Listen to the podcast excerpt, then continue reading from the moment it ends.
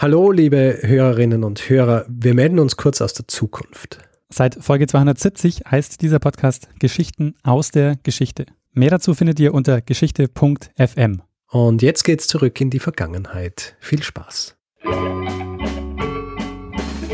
Lernen ein bisschen Geschichte. Lernen ein bisschen Geschichte, dann werden Sie sehen, Herr Reporter, wie das sich damals entwickelt hat. Wie das sich damals entwickelt hat. Hallo und herzlich willkommen bei Zeitsprung, Geschichten aus der Geschichte. Mein Name ist Daniel. Und mein Name ist Richard.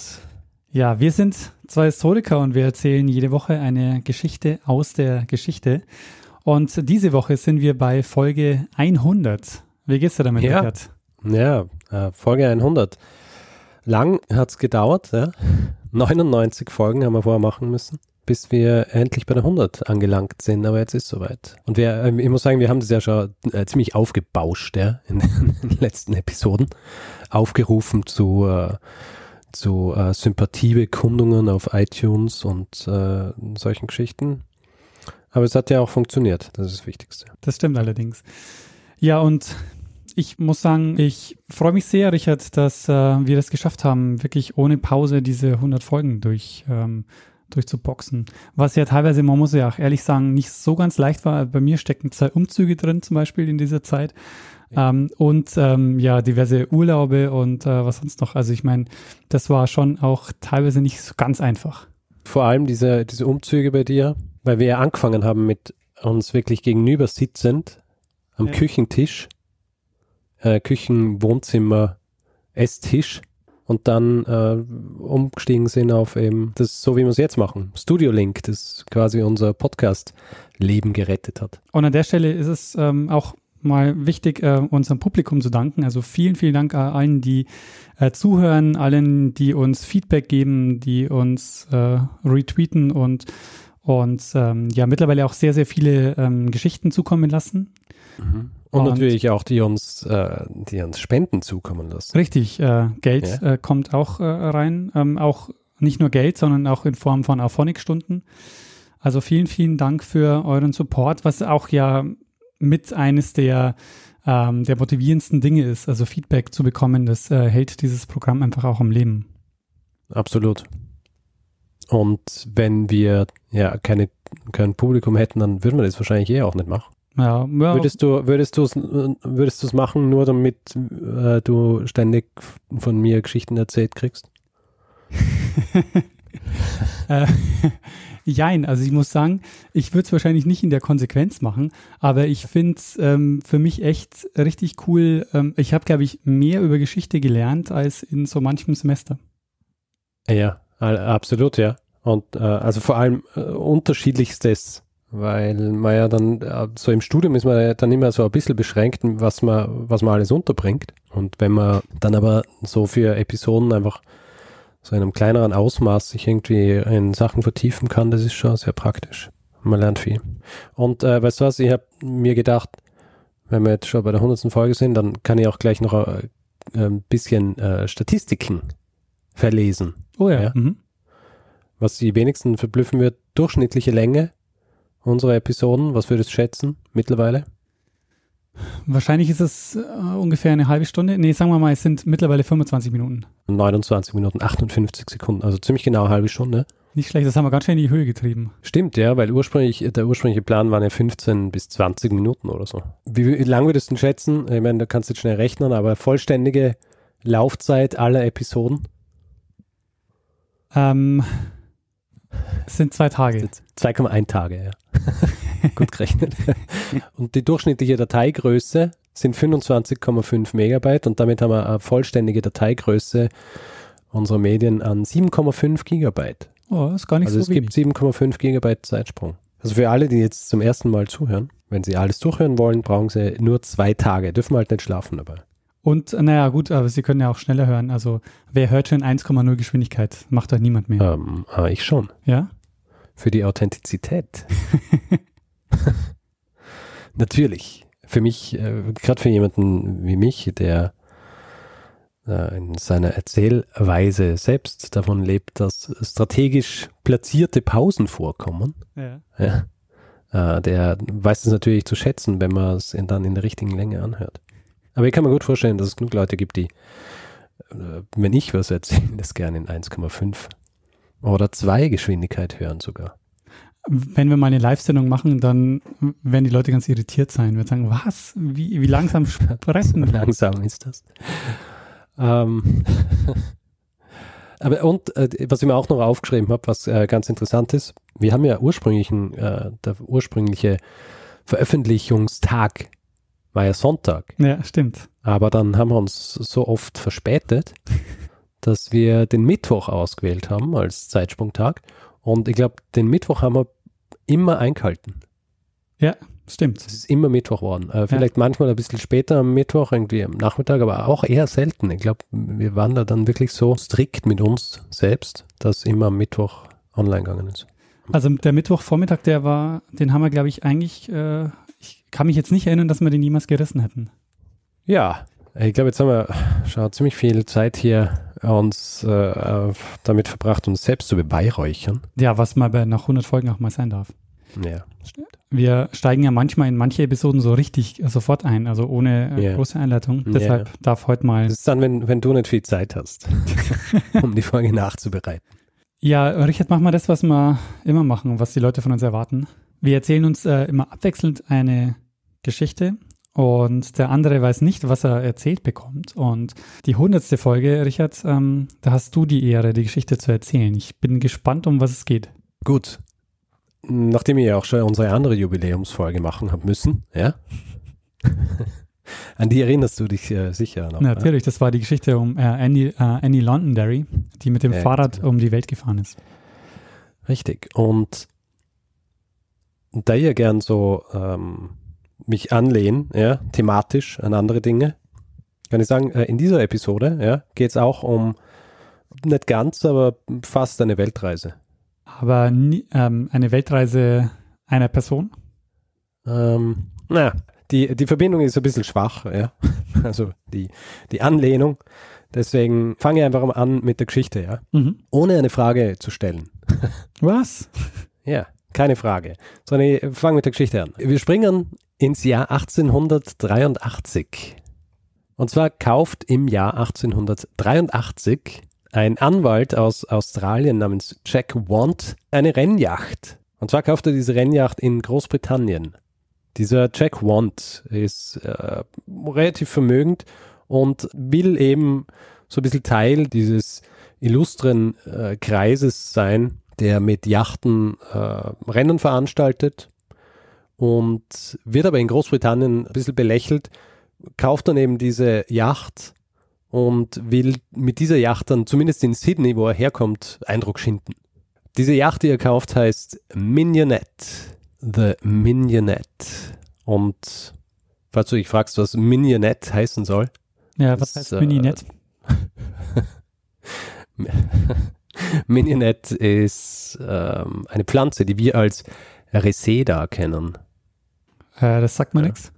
Naja, mir eigentlich auch nicht. Ich kenne nur die Übersetzung und weiß, wie sie ungefähr ausschaut, aber ich habe keine Ahnung, was man wirklich damit anstellen kann. Aber der Name Mignonette ist hübscher als Reseda und deswegen, deswegen hat diese Yacht auch so geheißen. Jedenfalls, wenn du ein australischer Anwalt bist und du kaufst dir eine Yacht in Großbritannien, was musst du dann machen? Ja, ich muss äh, das ähm, Schiff irgendwie überführen. Und um dieses Schiff zu überführen, heuert Jack Want einen Mann namens Tom Dudley an. Dieser Tom Dudley ist ein erfahrener und auch recht beliebter Seemann, also vor allem bei, bei Yachtbesitzern. Ja, also hat sich einen, einen recht guten Namen gemacht als Kapitän von, von solchen Yachten. Wobei man dazu sagen muss, dass diese Yacht, die, äh, die Jack Want gekauft hat, die Mignonette ist, eine Yacht, die für küstennahe Gebiete ist. Also eigentlich, wieso lachst du? Ja, weil er damit jetzt über den Ozean muss. ja. Und ähm, er heuert eben diesen Tom Dudley an, der dann auch äh, drei weitere Männer anheuert, und zwar Edwin Stephens, Edmund Brooks und einen gewissen Richard Parker, ein 17-jähriger Junge, der aber lügt, als er sich bewirbt und sagt, er sei 18, damit er mitgenommen wird. Dieser Jack Want verpflichtet sich vertraglich, Tom Dudley 100 Pfund zu zahlen, wenn er diese Yacht nach äh, Sydney überführt. Allerdings in diesem Preis, äh, beziehungsweise in diesem Gehalt, das er eben damit zahlt, äh, sind auch alle Reparaturen am Boot, die eventuell benötigt sind, inkludiert. Ja, also dieser Tom Dudley äh, bringt dann diese Yacht auch zum, äh, zum Schiffsbau und lässt sich das anschauen und es müssen dann auch ein paar äh, Planken ausgetauscht werden und es muss dann das ganze Boot auch noch kalfatert werden. Kalfatern ist der Vorgang, wo du alle Ritzen und äh, Öffnungen, so Verbindungen etc. mit, mit Pech abdichtest. Ah ja. Einfach, dass es dicht ist. Ja. Weil äh, es gibt wenige Dinge, die schlimmer sind auf hoher See, als wenn Wasser in dein Boot eindringt.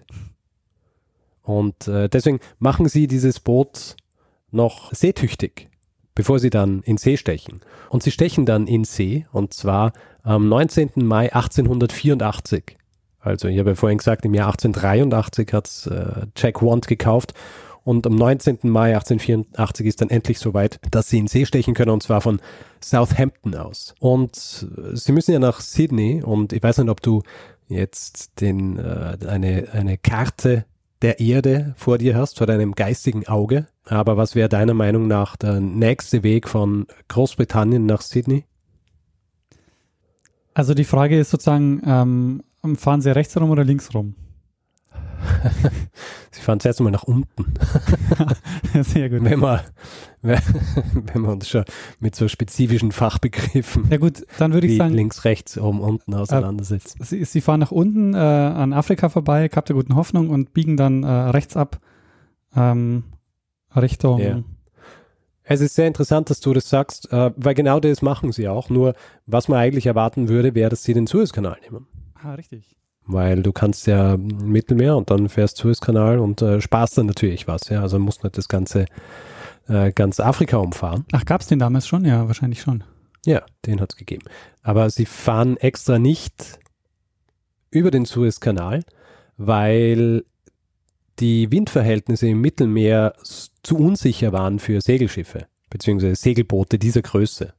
Habe ich vielleicht vorher auch nicht erwähnt, diese Mignonette, ja, die ist zwar, ist zwar eine gute Rennjacht, aber sie ist auch schon ein bisschen in die Jahre gekommen. Ist, als Jack One sie kauft, ist sie 20 Jahre alt. Ja. Mhm. Und es ist äh, äh, nicht, nicht sehr alt, aber ist auch nicht jung. Ja. Auf jeden Fall fahren sie und lange Zeit geht eigentlich alles ganz gut. Äh, sind äh, eigentlich ein gutes Team und dadurch, dass es nicht so ein wahnsinnig großes Boot ist und sie vier Leute sind, ist eigentlich alles recht gut verteilt. Also diese, also die Aufgaben, der Richard Parker, dieser Junge ist natürlich äh, in der Hierarchie ganz unten und ist aber so halt der Schiffsjunge, der muss eben so die, die unangenehmeren Auf, Aufgaben übernehmen, hat auch den engsten Schlafplatz im Boot. Aber das funktioniert eigentlich alles ganz gut, bis sie dann am 5. Juli, als äh, also fast halber Weg nach Sydney, geraten sie in einen Sturm.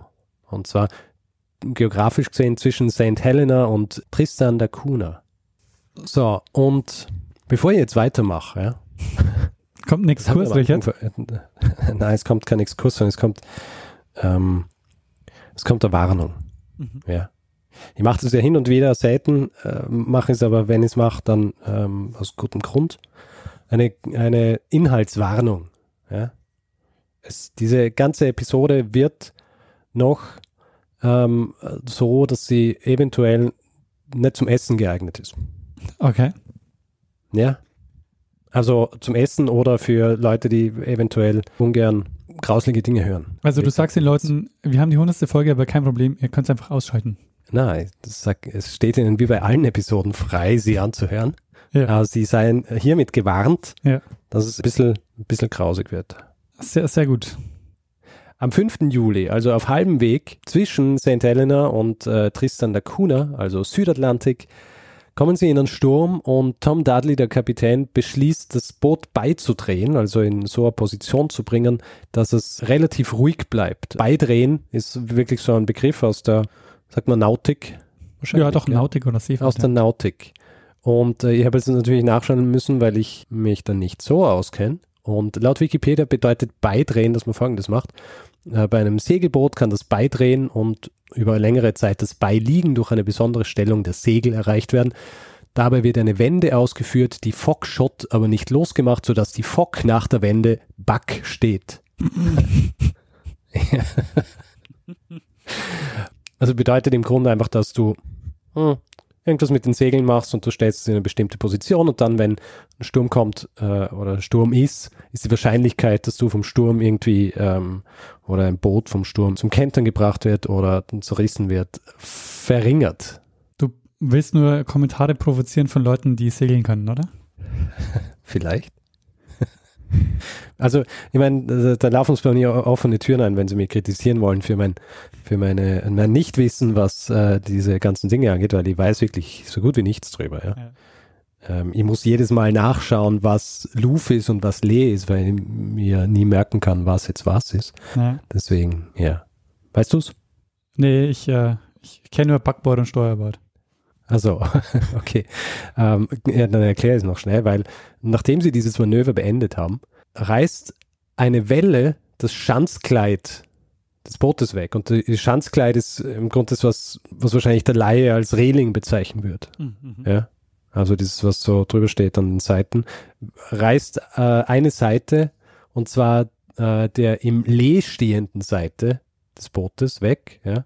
Lee ist die dem Wind abgewandte Seite und Luf ist die dem Wind zugewandte Seite. Auf jeden Fall, das Boot steht so, dass diese Welle dann dieses Schanzkleid wegreißt und Tom Dudley, erfahrener Kapitän wie er ist, erkennt, dass das quasi das Todesurteil für das Schiff ist. Er weiß, dass das Schiff äh, in dem Zustand nicht zu retten ist und er sagt seiner Crew, dass sie das Beiboot zu Wasser lassen und dass sie ins Beiboot äh, gehen und schauen, äh, dass sie noch ein paar Sachen retten können. Sie gehen also in dieses Beiboot und die Minionette sinkt innerhalb von fünf Minuten. Und sie sitzen jetzt in diesem Beiboot. Dieses Beiboot ist nicht wahnsinnig lang, bietet eben gerade genug Platz für diese vier Personen, die da drin sitzen. Und muss dir vorstellen, sie sind jetzt hier auf dem Wasser und es ist eigentlich ein Sturm, ja. Ihre Yacht ist gerade untergegangen und Dudley schafft es eben, einen Treibanker zu erstellen. Und dieser Treibanker soll dafür sorgen, dass dieses kleine Boot auf dem Meer relativ stabil bleibt. Also so ein Treibanker äh, ist so konstruiert, dass er dafür sorgt, dass äh, Boot nicht gegen eine Welle steht, sondern immer entweder mit Bug oder mit Heck in eine Welle reingeht. Ja? Mhm. Weil wenn es seitlich zur Welle stehen wird, wird es ganz leicht kentern und mit diesem Treibanker sorgt er dafür, dass das nicht passiert. Und dann ist natürlich das nächste Problem, das Einzige, was sie zu essen aus dem Boot retten haben können, sind zwei Dosen Rüben, also Turnips. Ich glaube, die, ich glaub, die offizielle Übersetzung ist Rübe, eine Art Rübe. Ist ja. nicht so viel für also, vier Personen. Ist nicht wahnsinnig viel. Und generell ist die Situation recht unangenehm, weil sie sich in einem Gewässer befinden, das voll Haie ist. Ja? Mhm. Und äh, sie sehen diese Haie, sie werden auch teilweise das Boot von Haien angeschupft und einmal ist es auch so, dass dieser junge Richard Parker aus dem Boot fällt und Tom Dudley springt ins Wasser und rettet diesen äh, Richard Parker, schiebt ihn wieder aufs Boot. Die anderen beiden können nicht schwimmen. Mhm. Ja, deswegen, deswegen hat er äh, Richard Parker retten müssen. Und sie tümpeln dann also auf diesem Wasser herum, haben zwar, haben zwar Paddel, aber was kann man halt mit Paddel auf hoher See machen? Und am 9. Juli, nachdem sie den Inhalt dieser beiden Dosen Rüben schon aufgebraucht haben, sehr hungrig sind, ist es dann so, dass einer dieser drei Männer, und zwar Brooks, wieder so einen Schatten auf dem Wasser sieht und zuerst denkt er, es ist vielleicht wieder ein Hai und will schon Panik schieben und dann sieht er aber plötzlich, dass es eine Schildkröte ist, mhm. die sie auf dem Wasser schwimmen sehen und äh, die, die schläft anscheinend. Und sie rudern hin und ziehen diese Schildkröte an Bord und töten sie. Ja. Mhm. Zu dem Zeitpunkt natürlich neben Hunger, äh, das äh, was Schlimmere ist ja der Durst. Ja? Mhm. Also sie sind ja in einem Gewässer mit Salzwasser, also können nicht einfach das Meereswasser trinken und die einzige Flüssigkeit, die sie haben, ist entweder Regenwasser, von dem sie nicht wahnsinnig viel auffangen können, oder, oder dieses Wasser aus den Rüben. Ja? Also die Flüssigkeit, die noch in diesen Rüben war, die sie, die sie äh, gegessen haben. Sie ziehen also diese Schildkröte an Bord und töten sie gleich und wollen dann natürlich auch das Blut dieses Tieres trinken, um ihren Durst zu löschen. Schneiden sie also auf und verschütten dann aber aus Versehen einen Teil dieses Blutes. Können dann also in erster Linie nur dieses Fleisch dieser Schildkröte essen, äh, schneiden, schneiden das so in Stücke und hängen es so über, über dieses kleine Boot, um es zu trocknen und irgendwie, irgendwie genießbar zu machen. Und dann, als sie kein Blutmeer dieser Schildkröte zu trinken haben, trinken sie dann auch ihren eigenen Urin, versuchen immer wieder ein bisschen Regenwasser einzufangen. Und dieses Fleisch dieser Schildkröte reicht ihnen für ungefähr eine Woche. Wow, ganz schön viel. Naja, ist eine große Schildkröte gewesen. Sie, es reicht ihnen für eine Woche, aber sie essen natürlich relativ sparsam. Ja. Das letzte Stück dieser Schildkröte essen sie am 17. Juli. Danach gibt es nichts mehr an Bord, das sie essen können. Sie versuchen, sie versuchen im Grunde alles, was man irgendwie essen kann, zu essen. Also Tom Dudley zum Beispiel hat eine Jacke, die äh, Knöpfe aus, aus Knochen hat und die, die, die löst er, reißt er ab und lutscht an diesen, Kno an diesen Knöpfen, bis sie sich aufgelöst haben. Und dann am 24. Juli, also 18 Tage nachdem die Mignonette gesunken war, sieben Tage seit sie das letzte Mal was gegessen haben und äh, ungefähr fünf Tage nachdem sie das letzte Mal was getrunken haben, beschließen sie auszulosen, wer von den vier Männern getötet werden soll, damit sein Blut getrunken werden kann und sein Fleisch gegessen werden kann. Puh, mhm. Sie besprechen eben, ob sie auslosen sollen, sind sich nicht ganz sicher, ob sie es machen sollen und beschließen dann ohne auszulosen, dass Richard Parker, der Jüngste, der 17-Jährige, es höchstwahrscheinlich eh nicht schaffen wird und es sinnvoll wäre, dass sie ihn töten, weil er, je früher sie ihn töten, noch nahrhafter wäre und sein Blut besser zu trinken wäre. Außerdem hat er auch keine direkte Familie, so wie die drei anderen Mitglieder der Crew. Richard Parker war nämlich zu diesem Zeitpunkt noch schlechter dran als die anderen drei in dieser Crew, weil er entgegen der Warnungen der anderen Meerwasser getrunken hat. Hm, mhm. Ja? Also mir war das bewusst, dass es nicht wahnsinnig gesund ist, Salzwasser zu trinken. Aber damals war es wirklich so, dass Meerwasser trinken unter Seeleuten so viel bedeutet hat, wie wenn du Meerwasser trinkst, dann wirst du wahnsinnig. Also nicht nur, es ist irgendwie ein bisschen schlecht für den Körper, sondern wenn du Meerwasser trinkst, wirst du wahnsinnig. Und hat ein bisschen damit zu tun, dass Meerwasser eben in erster Linie den Körper dehydriert. Also es wird ja, es wird dann Wasser benötigt, um das aufzulösen, was du im, im Magen hast. Und je mehr Wasser aus deinem Körper gezogen wird und je dehydrierter du wirst, desto äh, weniger Flüssigkeit ist natürlich in deinem Hirn. Das heißt, es sorgt für Schrumpfung des Hirns und du kriegst dann eben Halluzinationen und wirst eben das, was sie als wahnsinnig bezeichnet haben. Mhm. Und Richard Parker hat entgegen der Warnungen der anderen hat er tatsächlich mehr Wasser getrunken und nicht wenig davon, also wahrscheinlich schon ein, zwei Liter und es geht ihm entsprechend schlecht. Deswegen beschließen sie, dass Richard Parker sterben muss. Am nächsten Tag, als Richard Parker dann schon mehr oder weniger ohnmächtig im vorderen Teil des äh, kleinen Bootes liegt, setzt sich Tom Dudley neben ihn und er sagt Stevens, dass er die Beine von Richard Parker festhält. Dudley setzt sein Taschenmesser an und schneidet Richard Parker die Kehle durch. Mhm. Dieser Vorgang, dass man ein Crewmitglied tötet, um selber zu überleben, ist allerdings überhaupt keine Seltenheit gewesen. Mhm. Dieser Überlebenskannibalismus ist so verbreitet gewesen in der Schifffahrt, dass es zu sowas wie einem Custom of the Sea, also so einem Brauchtum zu See wurde. Hat einen eigenen zwar, Namen gehabt, oder wie? Wenn du vom Custom of the Sea hörst, dann, dann geht es darum. Und äh, Kannibalismus an sich, obwohl es so einer der grauenhaftesten Vorgänge überhaupt ist, hat dadurch, dass es so verbreitet war auf See, auch so eine gewisse so eine gewisse Normalität erreicht. Also es gibt wahnsinnig viele Bücher und Gedichte und Geschichten, Scherze, Balladen etc., in denen Kannibalismus vorkommt, und zwar diese Art des Kannibalismus. Mhm.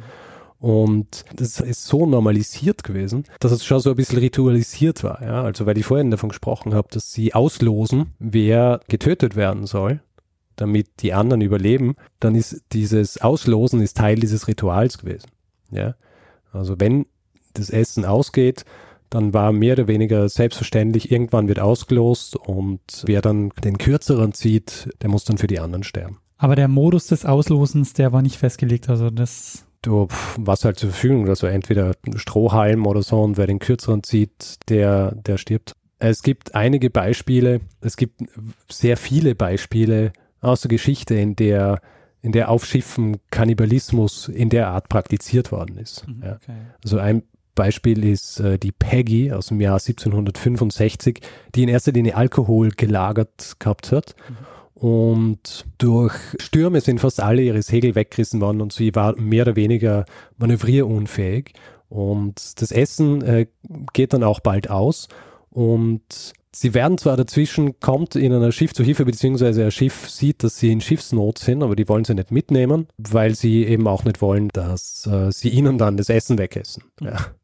Und also losen sie dann aus und ein Mitglied dieser diese Crew muss dann sterben und der Kapitän war mehr oder weniger von Anfang an dagegen, hat aber auch nichts dagegen gemacht, weil er gewusst hat, es wird einfach nur dafür sorgen, dass sie meutern. Ja? Wenn er, wenn er sagt, äh, man darf jetzt hier dieses Custom of the Sea nicht äh, durchführen. Mhm. Es war auch dann so, dass er in Briefen geschrieben hat, dass er mit Pistolen geschlafen hat, weil er Angst gehabt hat, dass er der Nächste ist, der ausgewählt wird, äh, um aufgegessen zu werden.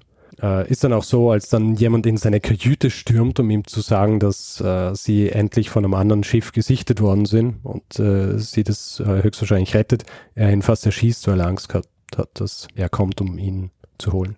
Ja. Mhm. Und ein anderes Beispiel, äh, die Cospatrick, ein recht äh, großes Segelschiff, das eigentlich für die Lieferung von Tee gedacht war und später dann aber als Passagierschiff für Personen, die nach Australien auswandern wollten, umfunktioniert worden ist, ist auch im Jahr 1874 auf dem Weg nach Auckland gewesen mit 433 Passagieren und nachdem Feuer ausbricht am 18. November und dieses Schiff unter anderem Leinsamenöl gelagert gehabt hat und innerhalb kürzester Zeit dieses Schiff abbrennt, schaffen es nur 81 Personen in zwei Rettungsboote. Die anderen Rettungsboote haben nicht einmal zu Wasser gelassen werden können. Eines dieser zwei Rettungsboote verschwindet dann gleich einmal bei einem Sturm und dann sind dann nur noch 42 Personen über in diesem einen Rettungsboot. Und als nach zehn Tagen dann dieses eine Rettungsboot vom British Scepter am anderen Schiff äh, gefunden wird, sind nur noch fünf Personen am Leben. Und ein Großteil dieser anderen Personen sind entweder aus dem Boot geworfen worden oder aufgegessen worden. Mhm. Wenn jemand dann zurückgekehrt ist an Land und erzählt hat davon oder quasi klar wurde, dass Personen getötet worden sind, um sie zu essen, sind sie nicht als Kriminelle oder, oder als, als Monster behandelt worden. Ja? Ähm, obwohl das Ganze gern von der, von der Öffentlichkeit und von den Medien ausgeschlachtet worden ist, war das eben dadurch, dass es so der Brauch war, ja, nichts, was dann geahndet worden ist. Mhm. Und um jetzt zurückzukehren zu den drei noch überlebenden Männern in diesem kleinen Boot. Am 29. Juli, nach 24 Tagen und vier Tage nachdem sie Richard Parker getötet haben, werden die drei übrigen Männer gerettet und zwar 990 Meilen östlich von Rio de Janeiro, wo sie raufgetrieben sind. Und zwar von einem deutschen Schiff namens äh, Montezuma. Und sie werden dann dort an Bord genommen und äh, werden dort dann aufgepäppelt, fahren mit diesem Schiff mit und werden dann schlussendlich am 6. September, also einige Monate später, in England, und zwar in Falmouth an der Südküste Cornwalls, das wiederum ganz im Südwesten Englands ist, abgeliefert. Jetzt kommt dieser Moment, wo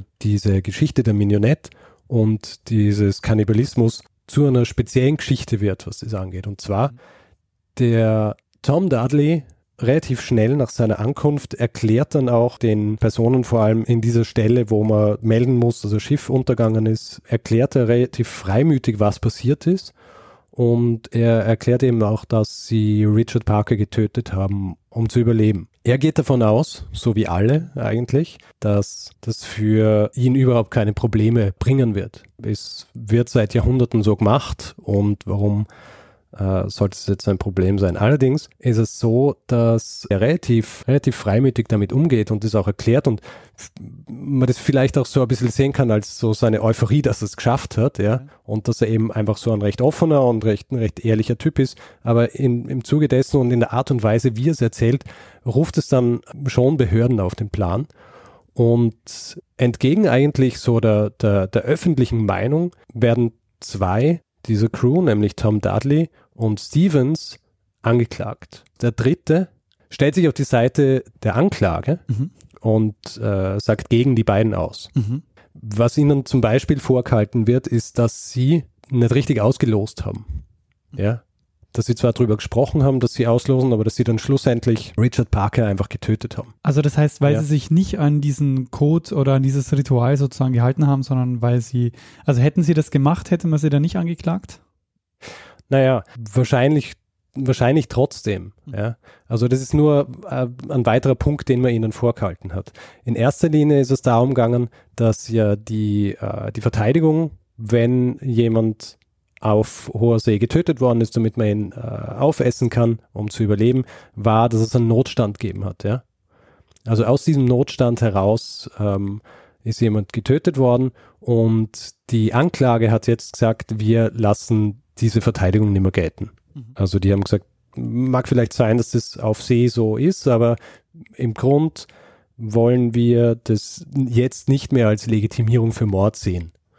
Und der ganze Prozess ist, ist ein bisschen schwierig, weil die generelle Stimmung ist, äh, ist eigentlich für diese Männer, das zum Beispiel auch verstärkt wird dadurch, dass während der Gerichtsverhandlung der Bruder von Richard Parker auch zugegen ist und dann auch den beiden Männern, die angeklagt sind, die Hand schüttelt. Mhm. Ja. Und er offenbar nicht der Meinung ist, dass sie dafür bestraft werden müssen, was sie gemacht haben jedenfalls die, die Stimmung ist eigentlich für diese beiden Angeklagten und auch zum Beispiel Jack Want, der ursprünglich dafür verantwortlich war, dass das Ganze überhaupt passiert ist, weil er diese Yacht gekauft hat. Mhm. Auch der äh, schickt Geld ähm, für die Verteidigung der beiden Männer und er schickt Tom Dudley auch äh, diese 100 Pfund, die er ihm schuldet, obwohl das, äh, das Boot nie bei ihm angekommen ist. Trotzdem werden die beiden dann schlussendlich verurteilt und auf Mord äh, steht die Todesstrafe. Ah, okay, ja. Und Tom Dudley und Edwin Stevens werden zum Tode verurteilt. Allerdings ist es so, dass sie zwar zum Tode verurteilt werden, aber mit der Empfehlung, sie zu begnadigen. Mhm. Und so ist es dann schlussendlich auch. Also sie werden zwar zum Tode verurteilt, es wird ein Präzedenzfall hergestellt dadurch, aber sie werden nicht getötet, bekommen aber trotzdem sechs Monate Gefängnis, was für sie auch schon wahnsinnig enttäuschend war, weil sie erstens äh, davon ausgegangen sind, dass sie nicht verurteilt werden und zweitens äh, auch überhaupt nicht damit, dass sie ähm, eine Gefängnisstrafe kriegen. Ganz interessant ist Brooks, der sich ja gegen sie stellt und gegen sie aussagt, der heuert an bei einer Freakshow. Und zwar als der Kannibale der Hochsee. Ja. wo er dann vor dem Hintergrund eines äh, so ein bisschen schlecht gezeichneten Bootes mit eben diesen Männern drin steht, Kleidung anhat, äh, zerfetzte an, an äh, Bart und dann für einen Effekt dann auch äh, so rohes Fleisch isst, eben sich anschauen lässt von den Leuten. Ist auch sehr viktorianisch, ja. Also, mhm. Die Viktorianer haben so eine Faszination gehabt für, für, für alles, was so makaber war, ja. Also ähm, haben sich solche Sachen natürlich gerne angeschaut. Aber sag mal, hätte es jetzt auch eine Möglichkeit gegeben für die, ähm, für diesen kannibalischen Akt, ohne dass sie dafür verurteilt worden wären? Also hätten sie irgendwie ähm, sich an einen Ritus oder so halten können, dass es dann okay gewesen wäre? Oder war das generell so, dass sie, dass sie gar keine Möglichkeit hatten, sozusagen so aus dieser Geschichte rauszukommen? Yeah. Also grundsätzlich ist es so und ähm, äh, das Interessante an, an diesem Fall und auch an, äh, überhaupt an diesen Geschichten ist, dass für, das, für das sie verurteilt worden sind, war ja nicht der Kannibalismus an sich, ja. Mhm. Es war, es war der Mord. Okay. Mhm. Also Kannibalismus an sich ist auch in der ganzen Anklage nicht zur Debatte gestanden. Ja? Und also sie hätten warten ja müssen, bis er gestorben ist, also bis er natürlich gestorben wäre. Äh, unter Umständen, aber dann kann es noch immer Störung Totenruhe sein. Äh, heutzutage ist es so, weil ich habe dann ein bisschen versucht herauszufinden, wie das heutzutage ist mit Kannibalismus, auch so in, äh, in Deutschland und Österreich. Und Kannibalismus an sich ist ja, äh, steht ja nicht unter Strafe, nur es ist schwierig, sich als Kannibale zu betätigen, ohne vorher was zu machen, was strafbar ist. Ja? Also äh, du musst jemanden töten vorher, damit du ihn aufessen kannst, oder du musst jemanden dazu bringen, dass er sich ein Stück von sich abschneidet, damit du es essen kannst. Und das sind alles Dinge, die meist unter Strafe stehen. Ja, ja. ja ich meine, Kannibalen, das ähm, erkennt man ja aus den letzten zumindest ist mir ein Fall bekannt aus den, ist es glaube ich aus den 2000ern, das ist ja wahnsinnig tabuisiert und ähm, wahnsinnig sensationsgeladen.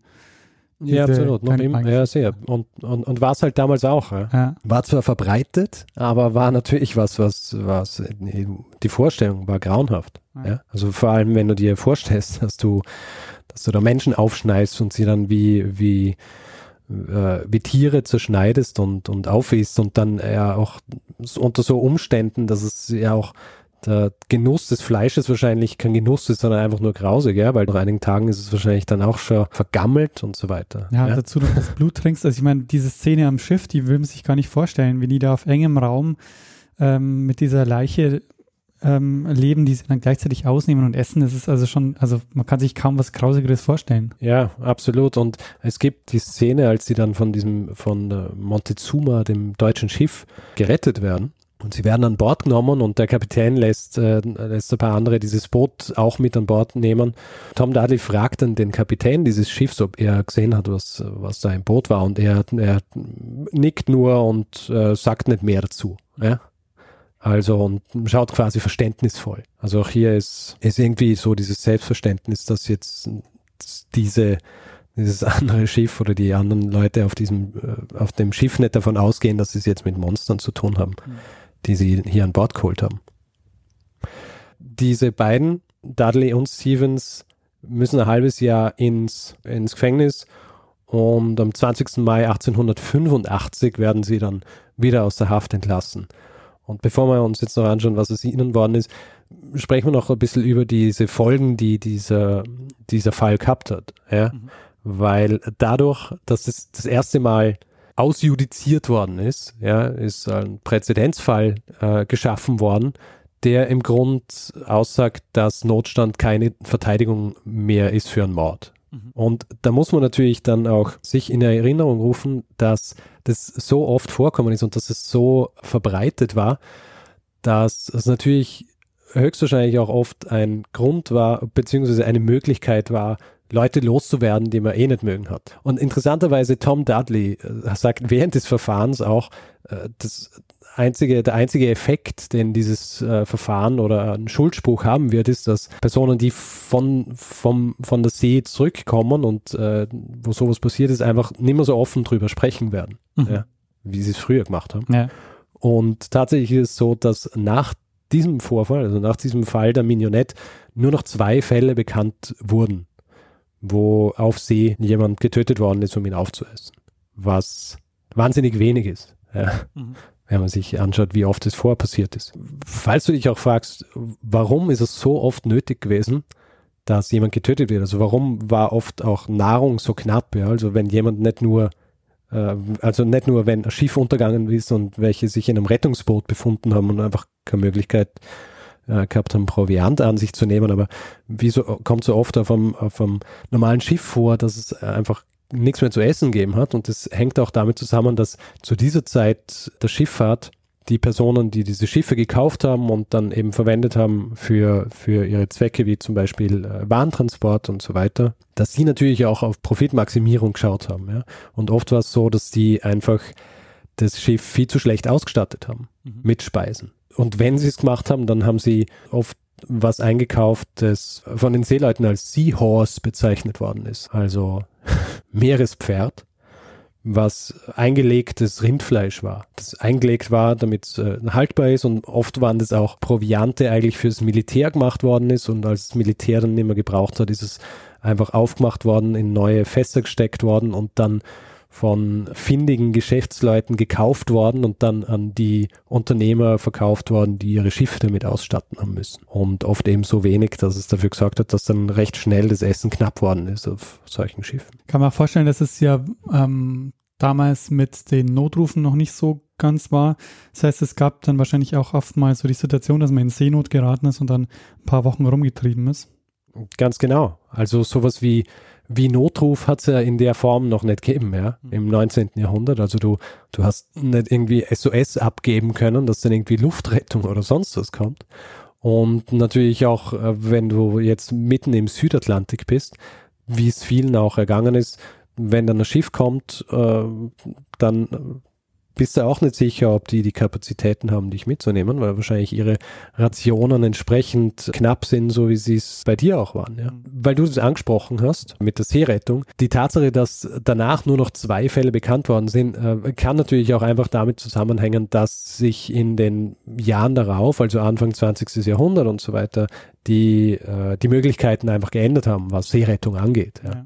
Also wenn du dann einfach neue Technologie hast, schnellere Schiffe und irgendwann hast du einfach äh, Möglichkeit, SOS abzugeben und solche Dinge, dann entfällt oftmals die Notwendigkeit, dass du andere Personen an Bord aufessen musst, um zu überleben. Was ist aus den Männern worden? Tom Dudley ist, nachdem er aus, dem, äh, aus, dem, aus der Haft entlassen worden ist, mit seiner Frau dann nach Australien ausgewandert, ja? wo er dann in Sydney mit ihr recht gutes äh, Geschäft als Bootsausstatter betrieben hat. Leider war ihnen so ein wahnsinnig langes, glückliches Leben zusammen auch nicht beschieden. Es war nämlich so, dass in den 1890er Jahren in China eine Pestepidemie ausgebrochen ist, mhm. die sich äh, dann auch recht schnell verbreitet hat und im Jahr 1900 war Tom Dudley das erste Opfer dieser Pest in Sydney. Hm. Und Stevens ist äh, nach der Haft auch wieder zur See gefahren, ist aber dann relativ schnell dem Alkohol verfallen und ist dann 1914 völlig verarmt gestorben.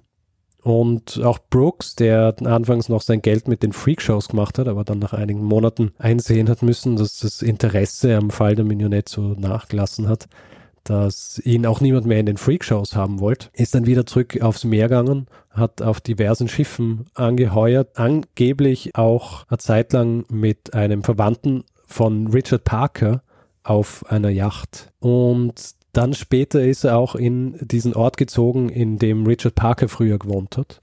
Und es gibt ein Interview mit einem Cousin von Richard Parker, in dem dieser Cousin behauptet, dass man eben diesen Brooks öfters in der Nacht, wenn er, wenn er besoffen aus dem Pub gekommen ist, gehört hat, wie er heimgewankt ist und so lamentiert hat, I didn't do it und noch mit diesen Dämonen gekämpft hat. Und ein Aspekt dieser ganzen Geschichte, der ähm, also ich, ich glaube nicht an übernatürlich ist, deswegen sehe ich es einfach als einen wahnsinnigen Zufall, aber es ist natürlich äh, ein sehr interessanter Zufall. Äh, Edgar Allan Poe, der Schreiberling, kennst du natürlich. Schreiberling ist gut. hat im Jahr 1838 einen Roman, seinen einzigen Roman geschrieben, und zwar The Narrative of Arthur Gordon Pym of Nantucket. Und in diesem Buch kommt unter anderem ein Schiffsjunge vor, der von seinen zwei Seekameraden getötet und verspeist wird. Und dieses, dieser Schiffsjunge heißt Richard Parker. Ah ja. Wahrscheinlich nicht hm. ganz zufällig. Naja, es war halt 50 Jahre vorher. Ach so, ach. Habe ich jetzt gut aufgepasst. Was die Jahreszahlen. Ja, und das war, das war meine, meine Geschichte. Ja, sehr gut, Richard. Also ähm, sehr spannende Geschichte und äh, es ist in der Tat ähm, äh, ein bisschen grausig. Es ist ein bisschen grausig, ja. Aber als Ausrede, mhm. ja, kann ich sagen, dass, ähm, dass das Ganze ein Hinweis war, ja. Mhm. Und zwar von Christian. Christian hat mir das äh, geschrieben. Christian aus dem Allgäu. Ja, vielen Dank, äh, Christian, für den Hinweis. Der, der, hat mir das geschrieben und ich habe es gleich sehr, sehr spannend gefunden und habe dann eben geschaut, dass ich dieses Buch kriege. Es gibt zwei Quellen, mhm. hauptsächlich zu diesem, äh, zu, diesem, zu diesem Fall. Das eine ist von A.W. Brian Simpson, Cannibalism and the Common Law. aus dem Jahr 1984, wo dieser Fall ausführlich geschildert wird, in erster Linie eben wirklich so aus der, der rechtlichen Sicht. Und dann gibt es ein Buch von Neil Hansen, das heißt The Custom of the Sea und ist aus dem Jahr 2000. Und das ist sehr, sehr angenehm geschrieben, weil es so narrativ ist. Wahrscheinlich Freiheiten, was äh, das Ganze angeht, weil es viel so Dialog gibt auch auf See und so weiter, aber angeblich alles zusammengesucht aus den, aus den Gerichtsakten etc. Mhm. Ja. ja, dieses Customer of the Sea ist echt sehr, sehr spannend. Also auch, dass es so ein ja, sowas war, das ich häufig vorkam, weil ich meine, Kannibalismus ist echt sowas ähm, wahnsinnig tabuisiertes, dass man, dass man sich das ja, kaum mir, vorstellen mir, kann mir war das auch nicht so bewusst, dass das wirklich so verbreitet ist. Einmal schon abgesehen einfach so von der Tatsache, dass jeder dann irgendwie sich so denkt, ja gut, dann essen wir halt Menschenfleisch. Aber pff, schlussendlich, ich meine, wenn es am Verdursten und am Verhungern bist, dann ist wahrscheinlich die Hemmschwelle einfach viel, viel niedriger, was sowas angeht. Ja, und gleichzeitig ist es aber auch, finde ich, ein gutes Beispiel dafür, dass man ähm, diese, dass sich die Rechtslage ändert, ähm, weil eben auch um 1900 auch diese, diese Art der, ähm, ja, der, der, der Normierung und so auch natürlich alle Lebensbereiche betrifft und mhm. eben ja, eben auch die, die Schifffahrt. Interessant auch, weil dieser, dieser Zeitraum geht dann auch einher mit vielen Anstrengungen, die, die Arbeitsbedingungen für Leute auf See besser zu machen. Ja. Mhm. Also es hat einige Personen in England geben, die wirklich auch daran gearbeitet haben, zu schauen, dass eben solche Dinge wie minderwertiges Essen an Bord und all diese Dinge oder dass Schiffe auf hoher See sind, die eigentlich gar nicht auf hoher See sein sollten, weil sie schon so alt sind und höchstwahrscheinlich, äh, höchstwahrscheinlich sofort untergehen, die aber einfach so haushoch versichert waren, dass es den Eigentümern völlig egal war, weil wenn die Schiffe untergegangen sind, dann haben sie dann haben sie die Versicherungssumme gekriegt und haben aber auch den, äh, den Familien der Seeleute nichts zahlen müssen. Und diese Dinge sind in, sind in dem Zeitraum schon auch alle verbessert worden eigentlich. Mhm. Ja, spannend, Richard. Ähm, eine würdige hundertste Folge. Mach mal einen Deckel drauf und machen das, was wir auch sonst äh, non, schon 99 Mal gemacht haben. Richtig, den Feedback-Block. Richtig.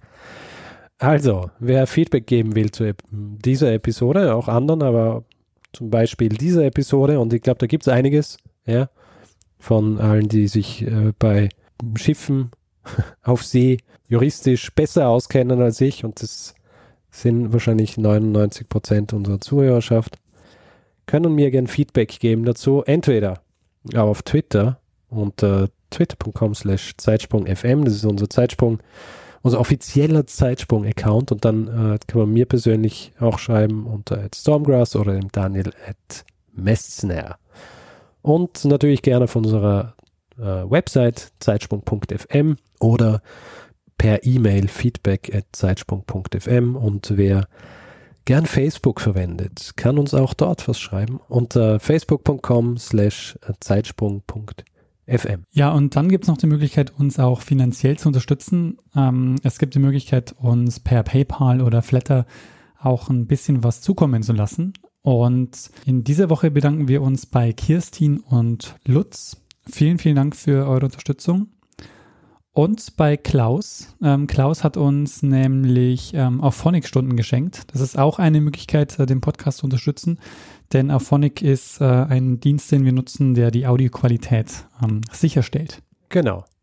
Und vielleicht, weil wir, ähm, vielleicht sollten wir auch mal erwähnen, die Personen, die gern bei uns auf der Seite kommentieren, weil ähm, da gibt es zum Beispiel Sturmhart. Sturmhart kommentiert gerne auf unserer Seite und das ist super, weil es äh, äh ist eigentlich, ich mag das total gern, wenn auf unserer Seite kommentiert wird, weil es unsere Seite ist, ja. Und äh, Sturmhard ist wirklich sehr, sehr fleißig und das freut mich dann auch, wenn man sieht, dass zum Beispiel Episoden, äh, die schon vor einer halben Ewigkeit waren, jetzt auch noch gehört werden und mhm. äh, dann auch noch kommentiert. Ja, das stimmt. Ja, dann an der Stelle nochmal vielen, vielen Dank für alle, die uns bislang schon Feedback gegeben haben, kommentiert haben, die ähm, uns retweetet haben, die uns Geld haben zukommen lassen, die uns äh, Geschichtenvorschläge geschickt haben die sich also in irgendeiner äh, Art und Weise an diesem äh, Format hier beteiligt haben. Vielen, vielen Dank. Ja, vielen Dank. Ja. Und dann? Ich glaube, dann, dann können wir jetzt diese Jubiläumsfolge auch schon beenden, oder? Ja, richtig. Sehr gut. Das heißt, wir geben ähm, einem das letzte Wort, der es immer hat. Ganz genau. Bruno Kreisky. Lernen ein bisschen Geschichte. Lernen ein bisschen Geschichte, dann werden Sie sehen, der Reporter, wie das sich damals entwickelt hat. Wie das sich damals entwickelt hat.